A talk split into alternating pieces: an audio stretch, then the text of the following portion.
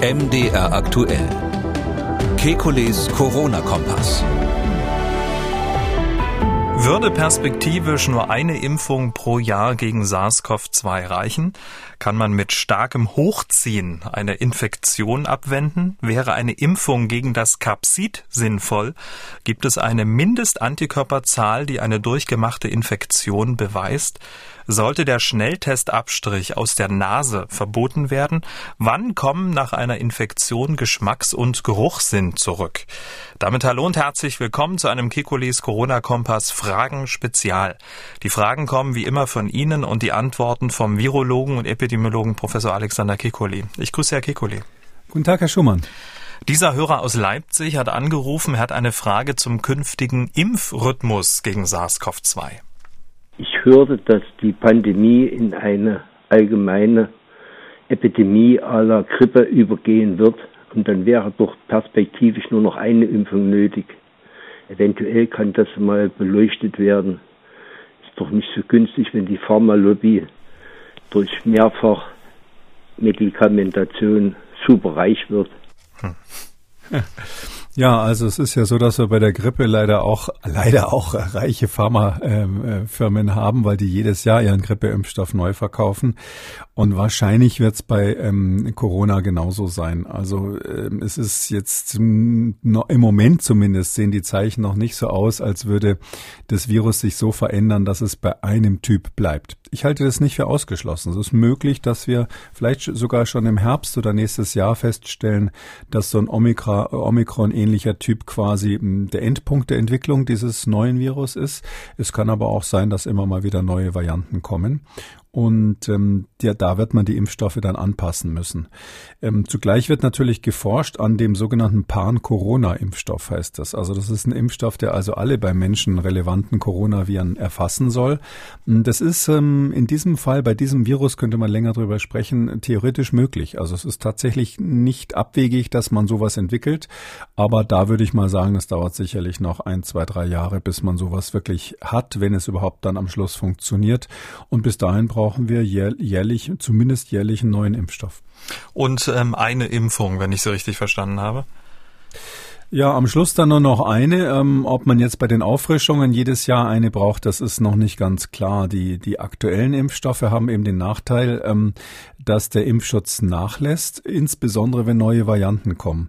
Das können wir noch nicht so genau auseinander äh, dividieren, weil wenn jetzt keine neuen Varianten kommen, gekommen wären, dann wissen wir nicht, ob der Impfstoffschutz vielleicht doch besser wäre. Aber ähm, das, das wird man dann sehen. Wahrscheinlich wird so sein, dass wir beide Faktoren haben, neue Varianten und nachlassender Impfschutz. Und das beides zusammen wird uns dann zwingen, ähm, einmal im Jahr diejenigen zumindest nachzuimpfen, die bisher nicht infiziert waren. Also meine Vorstellung ist so, das ist aber wirklich eine gewisse Spekulation, dass wir bei äh, Corona dahin kommen werden, dass wir irgendwann einen gut für Kinder geeigneten Impfstoff haben. Ähm, dann werden wir das in die Basisimpfungen äh, in der Kindheit irgendwann aufnehmen. Und ähm, das hat dann wahrscheinlich zur Folge, dass man im ganzen Leben lang, wenn man äh, Covid bekommt oder diese SARS-CoV-2-Infektion bekommt, äh, dass man dann relativ ähm, mildere Verläufe hat.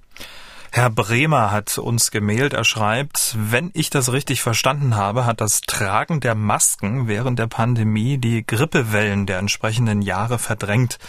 Es werden aber die Corona-Toten von Anbeginn der Pandemie addiert. Mich interessiert, wie viele Grippetote hätte es ohne Corona gegeben und wie sieht die Differenz aus? Viele Grüße. Ähm, ja, es stimmt, dass natürlich diese ganzen Schutzmaßnahmen, die Masken, aber vor allem eben auch die Kontaktreduktion dazu geführt haben, dass die Erkältungskrankheiten und auch die Grippe äh, massiv zurückgegangen sind in allen Ländern, die das gemacht haben. Da haben wir ja auch ein gewisses Problem, weil wir natürlich sehen, dass das jetzt zum Beispiel im Herbst äh, wahrscheinlich so eine Art ähm, Gegenwelle geben wird, dass man mehr Grippefälle hat, dass man mehr äh, Erkältungskrankheiten hat und das trifft auf eine Bevölkerung, die jetzt zumindest zum Teil, das betrifft jüngere Menschen, ähm, dann ähm, vielleicht nicht so gut trainiert hat die letzten zwei Jahre. Aber ähm, von dem das Ganze mal abgesehen, ja, also die Grippe fordert so pro Jahr, äh, je nachdem wie man das rechnet, 5.000 bis 25.000 Tote in Deutschland. Das ist so die typische Grippesaison. Ähm, das es wird aber in dem Fall als Übersterblichkeit berechnet, also Exzessmortalität. Hier werden nicht die einzelnen Fälle sozusagen gezählt, weil man Grippe ja nicht jedes Mal mit dem Test nachweist. Ähm, daher kann man die Zahlen nicht so unmittelbar vergleichen. Und ja, und die Zahl der Corona-Toten ist ja bekannt. Ähm, heutiger Stand ungefähr 127.000 in Deutschland im Verlauf eben von gut zwei Jahren. Ähm, Klar ist es wesentlich mehr und das ist ja auch nicht die Exzessmortalität. Also für Deutschland ist es so, dass tatsächlich, das ist eines der wenigen Länder der Welt, diese gemessene, anhand der gemeldeten Fälle sozusagen gezählten Toten ungefähr genauso viele sind wie die, die wir statistisch berechnen können, wenn wir schauen, was ist die Übersterblichkeit. Das heißt, wie viele sind jetzt in diesem Zeitraum mehr gestorben, als normalerweise sterben würden, wenn man ähm, diese, diese Corona-Welle äh, abzieht. Das ist, heißt, dass wir relativ gründlich glücklich mit der Erfassung sind. Bei anderen Ländern gibt es Übererfassungen und Untererfassungen. Ähm, aber trotzdem ist es so, ähm, dass ähm, die, die ähm, Grippetoten, und das, das will ich nur noch mal betonen, das kann man eigentlich nicht voneinander abziehen. Also wenn, wenn der Hörer hier fragt, wie sieht die Differenz aus? Wir haben ja beides verhindert. Wir haben die ähm, wir haben Tote bei Corona verhindert. Hätte es wahrscheinlich noch mehr gegeben, wenn wir jetzt keine Gegenmaßnahmen ergriffen hätten. Und wir haben natürlich parallel sozusagen als Beifang auch die äh, Grippetoten verhindert, so dass ich finde, jetzt die Differenz zu bilden, verstehe ich jetzt zumindest nicht auf Anhieb, welche, was die Zahl dann aussagen würde. Frau Arnold hat angerufen, sie stellte eine Frage stellvertretend für eine Arbeitskollegin. Meine Arbeitskollegin hat zwei ungeimpfte Kinder, 14 und 16 Jahre alt. Sie hat sie äh, noch nicht impfen lassen, weil sie immer noch auf den Novavax-Impfstoff gewartet hat, den der Professor Kekulé ja auch als Option für Kinder ähm, in Aussicht gestellt hatte. Nun ist er ja da, allerdings nicht für Kinder freigegeben unter 18 Jahre. Leider erfährt man im Moment auch sehr wenig in den Medien, wie es um den Novavax-Impfstoff bestellt ist, ob es da weitere Zulassungsstudien gibt ähm, oder ob da in Kürze eine Zulassung für Kinder geplant ist. Ja, das hatten wir genauso ja immer besprochen, dass wenn man das freigibt, dass das dann zuerst mal nur für Erwachsene ist, dass typischerweise ähm, für Kinder ähm, viele Daten erstmal auf dem Tisch sein müssen, müssen, damit damit dafür dann zusätzlich eine Zulassung gemacht wird. Ähm, ich habe auch so ein bisschen den Eindruck, dass bei den Zulassungsbehörden jetzt natürlich dadurch, dass es für Kinder zugelassene RNA-Impfstoffe gibt, ähm, wie soll ich sagen, also es ist in der Tat so, dass äh, so die, der Druck so ein bisschen raus ist, weil viele Menschen haben ihre Kinder gerade in den USA ja mit den RNA-Impfstoffen ähm, impfen lassen. Ich finde das ähm, ein bisschen schade. Also der Stand, der, weil die Hörerin danach gefragt hat, ist jetzt der, es gibt ja eine Novavax-Studie, die in, in ähm, Vereinigten, in, in USA gemacht wurde. Da hat man ähm, 2300, knapp 2300 Kinder in der Studie gehabt. Natürlich sind ein Teil davon dann immer Kontrollen im Alter von 12 bis 17 Jahren. Also bei uns würde man eher sagen Jugendliche dann. Und ähm, da hat man gefunden, dass zwei Dosen sehr effektiv sind. Das war allerdings noch zur Delta-Zeit mit 80 Prozent ähm, Impfschutz gegen symptomatische Infektionen. Also das war also, kann man sagen, vergleichbar mit der Situation bei den RNA-Impfstoffen. Aber es sind natürlich, ist natürlich keine sehr große Studie bei den, bei den paar tausend Kindern. Ähm, das hat dazu geführt, dass in den USA meines Wissens die Zulassungsbehörde FDA ähm, weitere ähm, Untersuchungen, also ein Fortsetzen dieser Studie gefordert hat. Das gleiche ist bei der Europäischen Arzneimittelbehörde der Fall. Die haben also jetzt mit dem Hersteller vereinbart, das ist üblich in solchen Verfahren. Ähm, es wird ja quasi während die Studie gemacht wird schon mit der Zulassungsbehörde gesprochen, sogenanntes Rolling Review. Und da ähm, in diesem Zusammenhang wird schon drüber gesprochen, was der die Zulassungsbehörde haben will. Und die haben eben vereinbart, dass weitere Kinder geimpft werden müssen in diesem Alter zwischen 12 und 17, äh, um dann in Europa die Zulassung zu bekommen, genauso wie in den USA. Wie weit das jetzt ist, weiß ich ehrlich gesagt nicht. Da hat äh, Novavax bisher jetzt nicht gesagt, gesagt, wie viele Kinder sie inzwischen da drinnen haben. Das wird sicherlich äh, für die Frühjahrswelle, für die aktuelle Omikron-Welle zu spät kommen. Wenn wir Glück haben, ist es dann rechtzeitig am Start für die Herbstwelle, sofern der Impfstoff gegen die Omikron dann, dann gut wirkt. Das ist, da gibt es eben noch wenig Daten.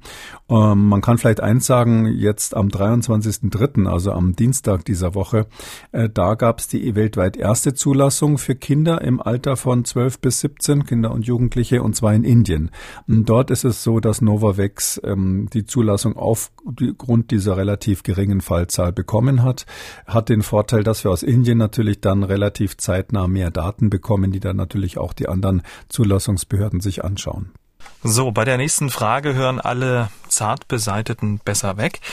Nicole hat gemailt. Sie schreibt, in den letzten Monaten hatte ich immer mal wieder leichte, typische eine Erkältung ankündigende Halsschmerzen. Ich habe in der Zeit immer kräftig und geräuschvoll, schreibt sie, hochgezogen. Wir wissen alle, was das ist. Ähm, nicht nur so wie bei einer laufenden Nase, sondern so, dass sich Schleim im Rachen löst. Kann es sein, und jetzt die Frage, dass man damit eine Infektion mit Corona oder auch eine normale Erkältung abwenden kann, da man ja damit gegebenenfalls die Viruslast reduziert? Selbst als mein Sohn vor kurzem Corona infiziert war, habe ich mich nicht angesteckt. Auch während dieser Zeit beziehungsweise leicht zeitversetzt habe ich diese typischen Halsschmerzen. Ich habe mich täglich getestet, auch an Testzentren, immer negativ. Für mich verwunderlich, da wir aufgrund des jungen Alters meines Sohnes keine großartigen Vermeidungsmaßnahmen ergriffen haben. Ich bin dreifach geimpft und freue mich über eine Einschätzung. Vielen Dank. Jetzt habe ich darauf gewartet, dass Sie das Geräusch nein, vormachen, Herr nein, Schumann, nein. weil Sie, weil Sie so gewarnt haben vorher.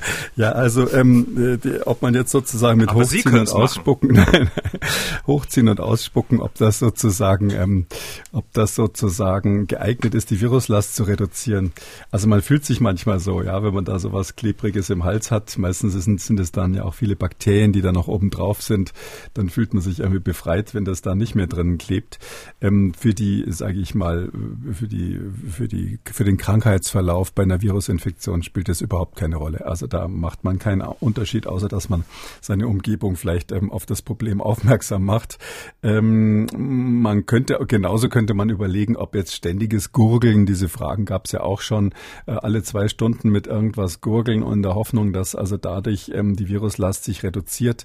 Ähm, bis zum gewissen Grad physikalisch passiert das, ja. Da können Sie ähm, warme, warmen Tee gurgeln und runterschlucken oder Sie können ständig was trinken oder essen. Wir wissen ja auch, dass man vor einem Schnelltest zum Beispiel nicht kurz vorher was essen oder trinken soll, um eben ähm, die Viruslast nicht momentan zu verhindern. Aber letztlich beeindruckt das das Virus nicht, wenn mal kurz da ähm, die oberste Schicht weggespült wird. Das wird so schnell nachgebildet aus den infizierten Zellen, dass das keine Rolle spielt. Also daher so unterm Strich gesagt, all diese, sage ich mal, physikalischen, selbsttherapeutischen Maßnahmen bringen ähm, leider nichts. Diese Dame hat angerufen, sie ist sich unsicher, ob sie sich und ihr Mann boostern lassen sollen. Wir sind äh, zweifach geimpft im Mai vorigen Jahres, hatten dann im Herbst 21, also vorigen Jahres, eine Infektion mit Delta. Ähm, unser Impfzertifikat ist jetzt im Prinzip ja abgelaufen, die neun Monate sind rum. Der genesenen Status läuft demnächst aus haben jetzt die Antikörper nochmal messen lassen. Die waren im Dezember schon über 40.000 und jetzt Anfang März immer noch über 40.000 beziehungsweise 5.680 BAU. Jetzt ist halt die Frage, ob wir, also jeder rät uns eigentlich ab, uns äh, boosten zu lassen. Jetzt ist die Frage, ob wir äh, lieber noch ein bisschen warten, eventuell auf den angepassten Impfstoff, äh, oder ja, machen wir, machen wir uns kaputt, wenn wir jetzt äh, uns die dritte Impfung bei den hohen Antikörpern geben lassen. Machen wir uns kaputt. Hm. Also kaputt macht man sich auf keinen Fall. Das wird völlig überschätzt. Das Immunsystem verträgt so, so ein paar Antigene, also was so in so einer Impfung drinnen ist oder, oder auch bei den RNA-Impfstoffen eben, das verträgt das Immunsystem gut, sofern man jetzt nicht alle drei, vier Monate ständig hintereinander impft. Ähm, ich höre so raus, dass sowohl vom Alter als auch von anderen ähm, Risikofaktoren her jetzt kein Grund unbedingt für eine weitere Boosterung besteht. Das muss man nämlich immer unterscheiden. Ältere Menschen sollten sollten sich grundsätzlich boostern lassen, wenn, wenn die entsprechenden Zeiten da abgelaufen sind. Aber in dem Fall hier also zweifach geimpft plus eine Infektion mit Delta durchgemacht. Das sollte auf jeden Fall für diese Welle noch reichen, sodass ich finde, man kann ganz realistisch sagen, das ist eine Option jetzt abzuwarten, bis die neuen Impfstoffe für den Herbst zur Verfügung stehen oder eben empfohlen wird, das eine oder andere für den Herbst zu machen und bis dahin es, sage ich jetzt mal, darauf ankommen zu lassen und zu sagen, diese, diese zwei Impfungen plus die Infektion mit Delta äh, und dann eben keine besonderen Risikofaktoren. Ähm, und jetzt haben wir die Omikron-Welle mit einer, mit einer relativ äh, weniger schwer verlaufenden Variante. Das ist etwas, ein Risiko, was man ohne weiteres in Kauf nehmen kann und dann eben sagen kann, gut, dann habe ich einen längeren Abstand ähm, bis zum Herbst, bis zur nächsten Boosterung, die dann möglicherweise nötig ist. Der Alexander hat gemailt und folgende sehr spezielle Frage. Warum entwickelt eigentlich niemand einen mRNA-Impfstoff gegen das Capsid?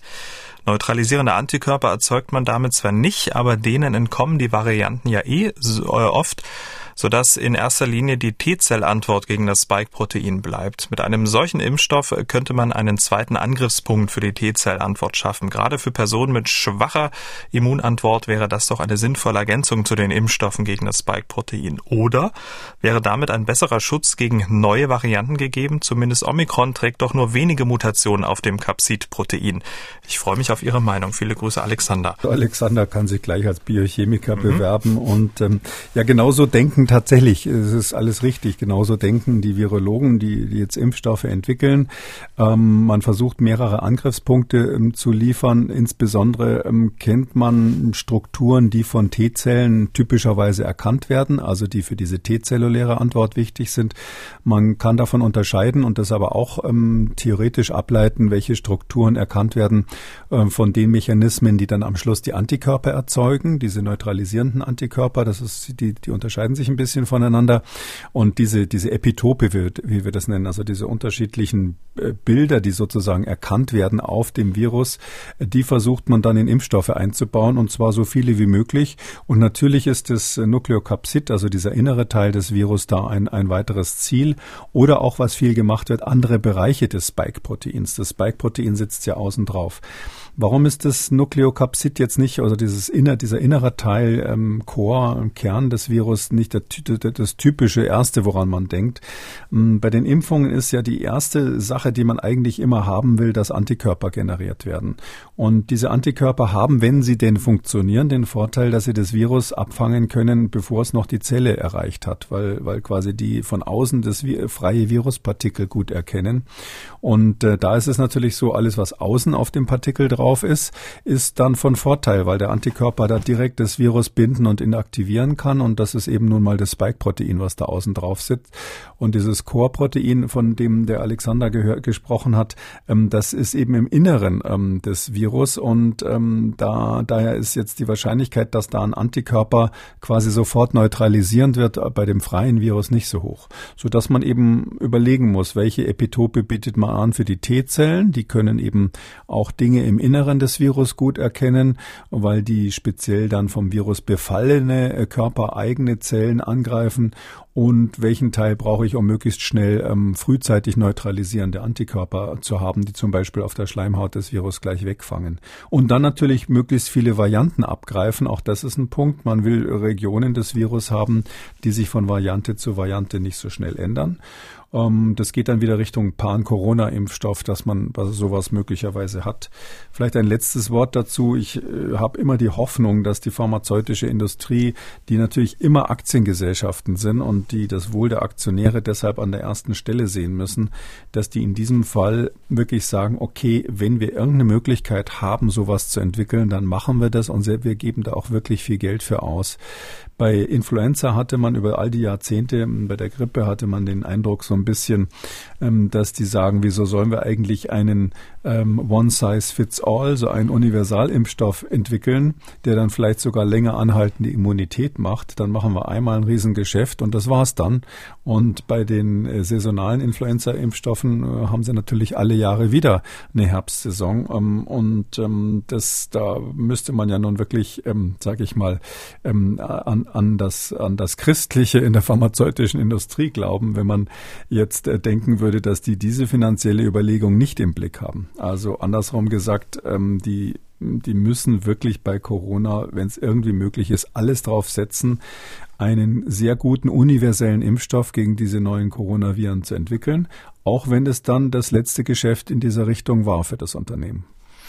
Der Michael hat uns angerufen, er hat eine Frage zu der Aussage, dass das Virus sowieso jeden treffen wird.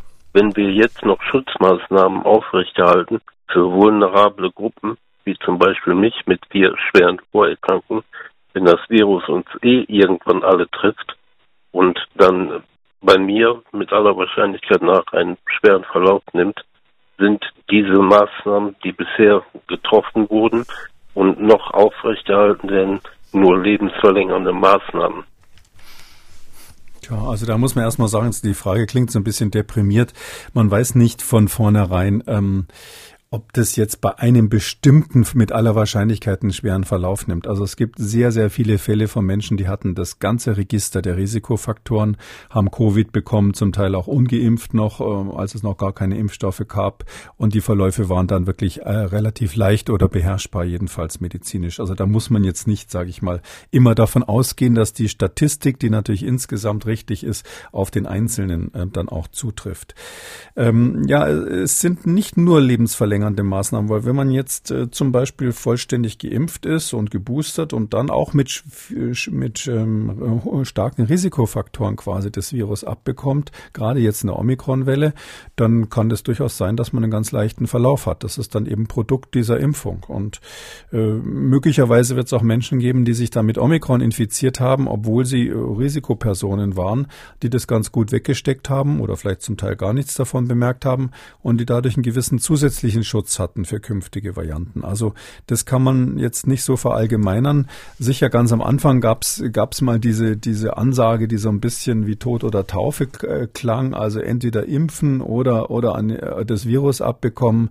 Ähm, das ist eben vielschichtiger das ganze Thema und da gibt's eben auch einen Teilschutz durch die Impfung und es gibt Virusvarianten, die nicht so schlimm sind und deshalb glaube ich, dass es nicht nur lebensverlängernd ist in dem Sinn, wie die Frage hier gemeint ist. Ein Arzt kann ja auch sagen, alles, was ich mache, ist nur lebensverlängernd, weil, weil ähm, den Tod verhindern können wir nicht. Ähm, aber es ist so, dass es nicht nur ein Tropfen auf den heißen Stein ist, um es mal umzuformulieren, sondern ganz effektiv Menschen, die äh, unter Umständen an Corona gestorben werden, äh, dann äh, davor zu bewahren und, und die haben dann sozusagen ihr normales Leben vor sich. Also deshalb glaube ich, alles, was wir gemacht haben, jetzt in, äh, in, im Blick zurück, ähm, war ähm, auf jeden Fall sinnvoll bisher. Also das, dass wir grundsätzlich uns gegen das Virus gewehrt haben, dass wir diese Impfstoffe haben und einsetzen, ähm, das war ähm, in der Bilanz bisher alles vernünftig. Vieles nicht schnell genug, aber vernünftig war's. Herr Braun hat uns gemailt. Er schreibt, ich bin 47 Jahre alt, gesund und bisher ungeimpft. Ich arbeite in einem Einzelbüro. Meine Frau arbeitet äh, im Kundenservice, in der Kundenberatung mit täglichem Kundenkontakt und meine Tochter geht in die neunte Klasse. Bisher haben wir drei noch keine bemerkte Infektion durchgemacht. Mit der 3G-Regel am Arbeitsplatz testen wir uns in diesem Jahr täglich beziehungsweise zweimal in der Woche. In der Schule auch. Nach zwei Jahren Pandemie und diversen Infektionen mit SARS-CoV-2 in der Familie und von Arbeitskollegen haben wir uns gefragt, ob wir die Infektion vielleicht unbemerkt durchgemacht haben. Daher habe ich einen Antikörpertest machen lassen. Im Ergebnis werden weniger als 4,81 Bau pro Milliliter IgG Antikörper aus, äh, ausgewiesen. Da die Antikörper ja mit der Zeit geringer werden, haben wir uns gefragt, ob man aus diesem geringen Wert dennoch ableiten kann, dass ich bereits Kontakt mit dem Virus hatte. Denn es wurden ja nicht 0,0 Bau nachgewiesen oder muss dazu noch ein T-Zellentest gemacht werden? Über eine Antwort würde ich mich freuen.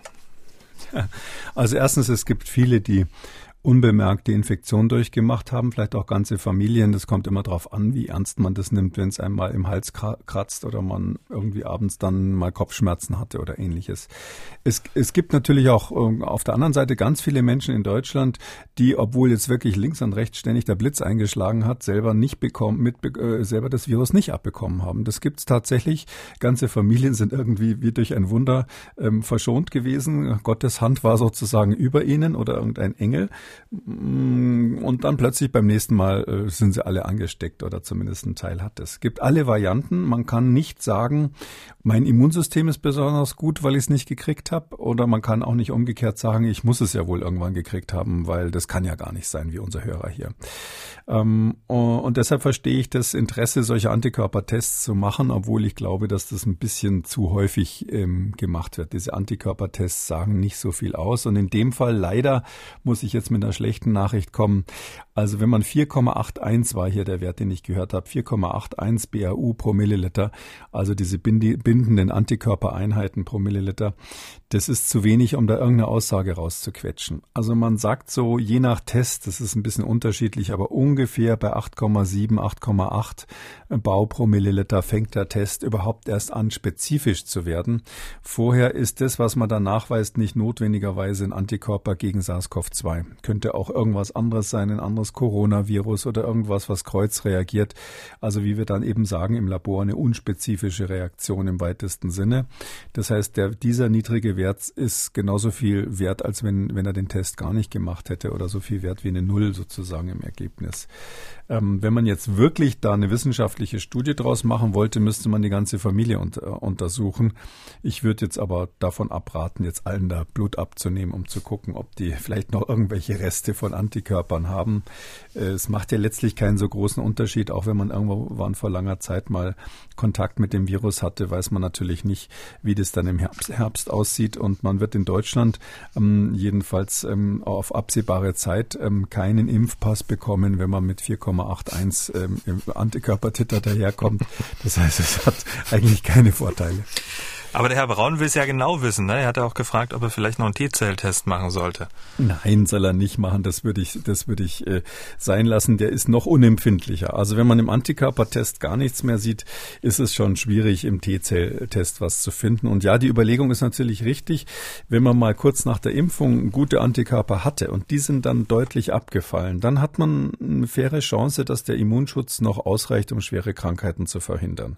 Oder zumindest dann gut genug ist, um es mit Omikron zum Beispiel jetzt mal aufzunehmen, ähm, so dass es interessant wäre zu wissen, aber ich fürchte, das wird bei dieser Familie jetzt durch noch so viele Blutabnahmen nicht wirklich rauszubekommen sein. Ähm, deshalb müsste man sich vielleicht dann im Herbst dann tatsächlich überlegen, ob man sich vielleicht doch nochmal für eine Impfung entscheidet. Dieser junge Mann hat angerufen, er hat eine Frage zur richtigen Anwendung des Schnelltests bei Omikron. Man hat ja inzwischen herausgefunden, dass Omikron inzwischen wesentlich besser im Speichel zu erkennen ist. Daher zum einen meine Frage, warum hat man die Speichel, die im Handel erwerb, erwerbbar sind, noch nicht angepasst? Und warum dürfen offizielle Schnelltestzentren immer noch in der Nase abstreichen? Also ich habe wirklich oft sehr viele Abstriche bekommen, wo ich mir dachte, das kann doch nicht funktionieren.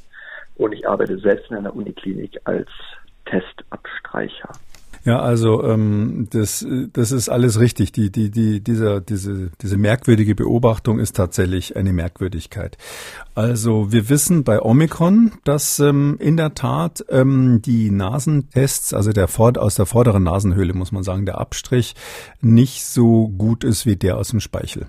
Aus dem Speichel kann man entweder den Spucktest machen, da gibt's ja welche, die in Deutschland zugelassen sind, oder man kann so einen Tupfer machen und hinten aus dem Rachenhintergrund oder von der von der Seite im Rachen hinten irgendwie Speichel entnehmen. Ähm, da ist die Nachweisbarkeit von Omikron speziell besser. Da gab es ja schon Studien, ich meine, die haben wir schon mal besprochen. Ähm, eine, die das aus Südafrika gemacht hat äh, und noch eine zweite, wo ich jetzt gar nicht mehr genau weiß, wo die, wo die herkam.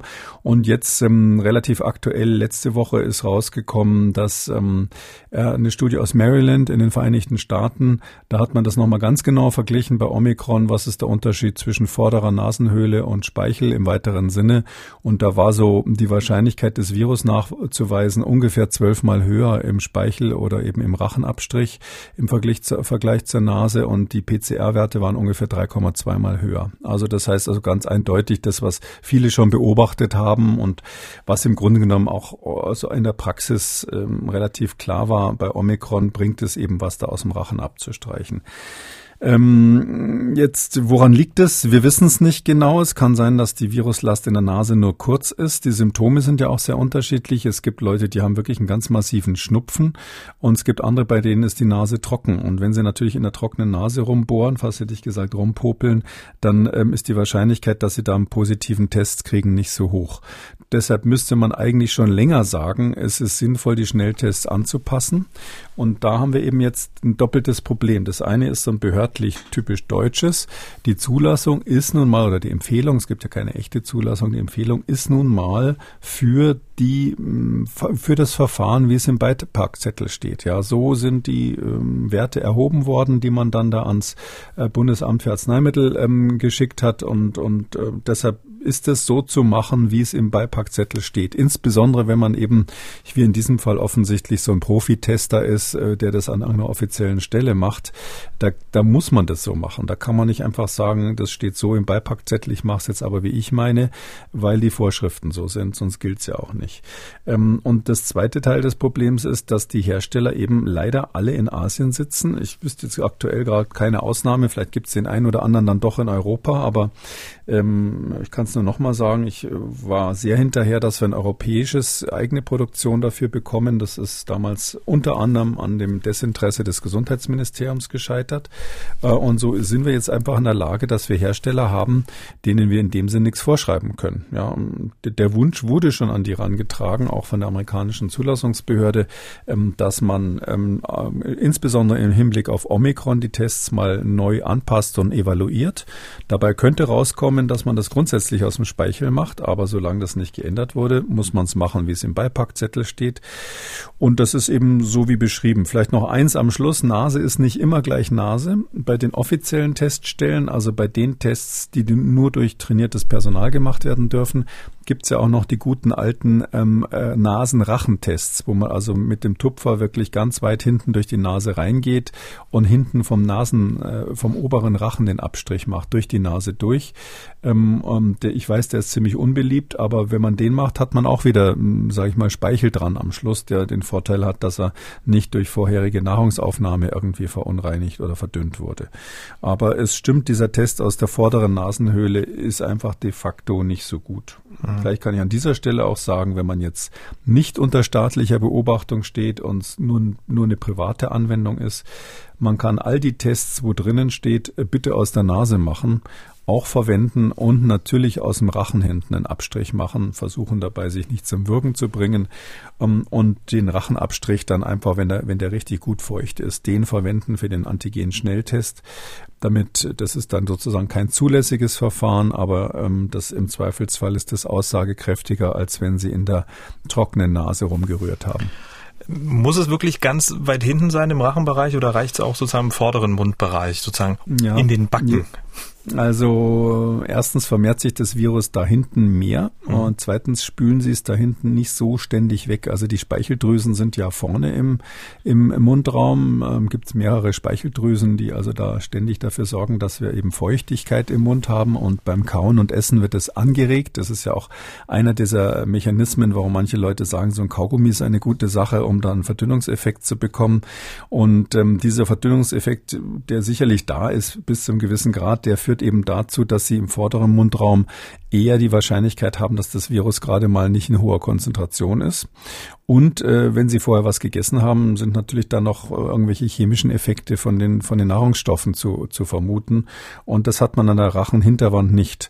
Und drum machen ähm, Ärzte das gerne, wenn sie es irgendwie hinkriegen beim Patienten, dass sie wirklich bis zur Rachenhinterwand gehen.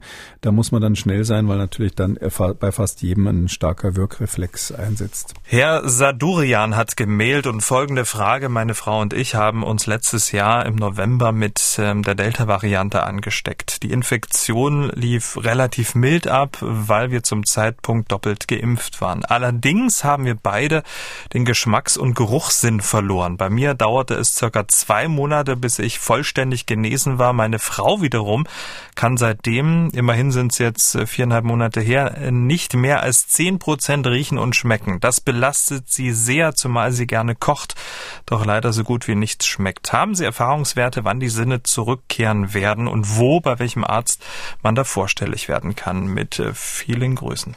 Ja, also ich kann mir gut vorstellen, dass das total nervt, wenn man nichts riechen und schmecken kann.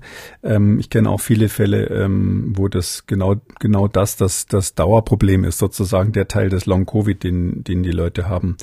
Wie bei jeder neurologischen Erkrankung kann ich hier nur wirklich sagen, das Wichtigste ist die psychische psychologische Einstellung zu diesem Problem.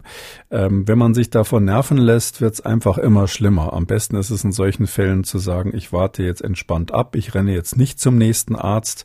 Äh, ich versuche nicht das nächste Mittelchen. Das wird schon irgendwann besser werden und ich lebe erstmal damit, weil diese psychologische Fixierung auf diese Probleme, da gibt es viele andere Beispiele. Hörsturz ist so ein Klassiker oder Tinnitus, dieser Ton im Ohr, den manche haben. Das macht es in der Regel schlimmer bei vielen neurologischen Ausfällen.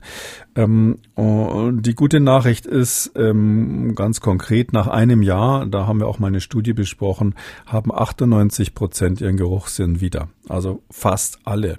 Und ähm, da würde ich einfach mal drauf hoffen. Ich kenne in meinem Umfeld ähm, auch wirklich niemanden, der nicht irgendwann, ähm, nachdem die Menschen zum Teil wirklich vorher verzweifelt waren, eine Önologin kenne ich sogar, die also sich mit Wein speziell auskennen sollte, die nichts mehr gerochen hat. Also die Leute waren wirklich verzweifelt und ähm, irgendwann vor einem Jahr kamen die alle und haben gesagt, hurra, es ist wieder 100 Prozent zurück. Fängt damit an, dass man am Anfang ähm, ziemlichen Quatsch riecht. Ich kenne jemand, der hat dann erzählt, plötzlich riecht alles nach Benzin. Das kann aber der Anfang ähm, zur Besserung sein. Damit sind wir am Ende von Ausgabe 293 Fragen Spezial. Vielen Dank, Herr Kekulé. Bis dann, Herr Schumann. Tschüss. Sie haben auch eine Frage und wollen was wissen, dann schreiben Sie uns an mdraktuell-podcast.mdr.de oder rufen Sie uns an, kostenlos 0800 322 00. Kekules Corona-Kompass als ausführlicher Podcast unter Audio und Radio auf mdr.de, in der ARD-Audiothek, bei Spotify, bei Amazon Podcasts, bei YouTube und überall, wo es Podcasts gibt. An dieser Stelle wie immer eine Podcast-Empfehlung. Hören Sie doch mal in den Podcast Tabubruch rein. Der Podcast über die Schicksale hinter den Nachrichten. Und in der aktuellen Ausgabe berichtet die Sektenaussteigerin Sophie über ihre Kindheit bei den Zeugen Jehovas und ihren Ausstieg. Tabubruch überall, wo es Podcasts gibt. MDR aktuell. Kekules Corona-Kompass.